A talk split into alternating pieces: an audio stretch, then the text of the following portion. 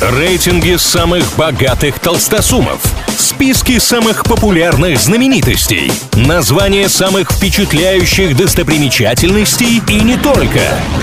Крутометр на правильном радио. Как известно, все познается в сравнении, для этого составляются разные рейтинги, а мы с ними разбираемся. Ко дню космонавтики литературный сервис MyBook провел любопытный опрос среди своих пользователей. Людям предложили выбрать произведения, которые бы те отправили в космос как книги, лучше всего характеризующие землян.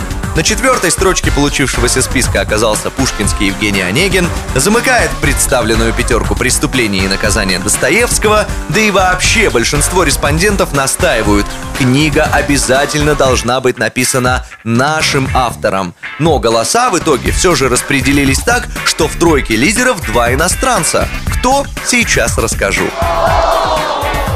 На третьем месте оказался Артур Конан Дойл и его работы о Шерлоке Холмсе. Отправить в космос рассказы о культовом сыщике предложили 17% респондентов. Немного, но для бронзы этого хватило.